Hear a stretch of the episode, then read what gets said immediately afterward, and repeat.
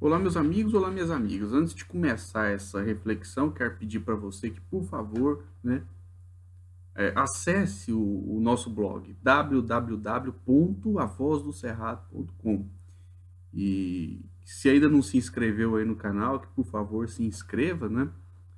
E curta também nossa página no Facebook. Eu vou colocar o link aí na descrição do vídeo.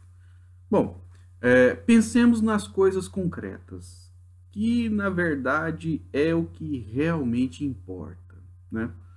Ah, estamos no inverno, um frio, né? Este inverno está realmente mais frio do que outros invernos e, e é nessa hora que a gente tem que fazer algumas reflexões. Por exemplo, precisamos de uma política habitacional para que pessoas né, tenham onde dormir nessas noites frias, né? Os, os sem tetos tenham um teto e possam se aquecer no frio e se refrescar também no calor, né?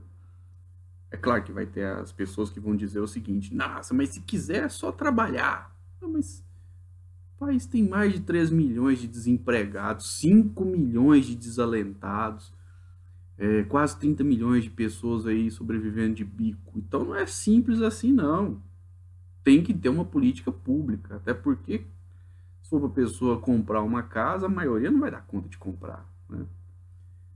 E a tristeza, né, que a gente vive hoje no país, ela é muito grande. Tão grande que na madrugada de sexta para sábado, três, sem, três pessoas em situação de rua morreram. Quer dizer, não resistiram ao frio, não resistiram ao frio. Num país rico, com uma extensão territorial de dimensões continentais, uh, na maior cidade do país. Quando eu digo maior, estou dizendo do ponto de vista econômico, ou seja, a cidade mais rica. Lá em São Paulo, capital, três pessoas em situação de rua morreram porque não tiveram condições de se proteger do frio, o que é lamentável, muito lamentável. E assim, a gente vê parte da classe média, né, de forma hipócrita, logicamente, é, preocupada com a situação dos venezuelanos, por exemplo mas se esquece da situação de quem está sofrendo a poucos metros deles. A poucos metros. Quer dizer, o Brasil tem gente hoje aí que uh, tá buscando comida no lixo. E o pessoal preocupado com os venezuelanos. Tudo bem, a gente tem que ter solidariedade com todos os povos, é verdade. Mas por que não se preocupar também com os daqui? Bom, é porque não se preocupam nem com os de lá e nem com os daqui. Essa é a grande verdade. É, esse sentimento supostamente humanitário aí é, na realidade, uma demagogia barata que qualquer pessoa esperta identifica na hora que vê um sujeito aí de classe média revoltado, né? Contra o que acontece de ruim com miseráveis de outros países e que tapa os olhos em relação às coisas ruins que estão acontecendo com milhões de brasileiros aqui no Brasil. E, e assim, a situação é muito explosiva, é muito complicada. Né?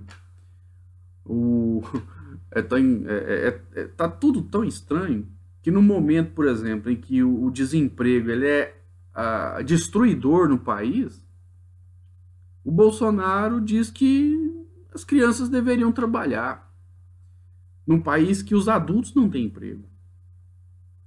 Num país que os jovens não conseguem encontrar emprego. É lamentável né, que a gente é, esteja vivendo isso. Porque o atual governo, verdade seja dita, não apresenta uma solução, não apresenta uma saída para resolver os graves problemas do país. Tá certo? Ele fica falando aí que se aprovar a reforma da Previdência, tudo vai acontecer de bom, mas foi o que eles disseram em relação à reforma trabalhista. Disseram, inclusive, que ia gerar 6 milhões de empregos. O resultado é que gerou foi mais de 2 milhões de desemprego e os empregados estão ficando cada vez mais precarizados. Disseram também que a PEC da morte iria resolver a situação das finanças públicas no Brasil. E o resultado é que nós estamos com um colapso financeiro do Estado brasileiro muito grande. Inclusive, quem defendeu a tal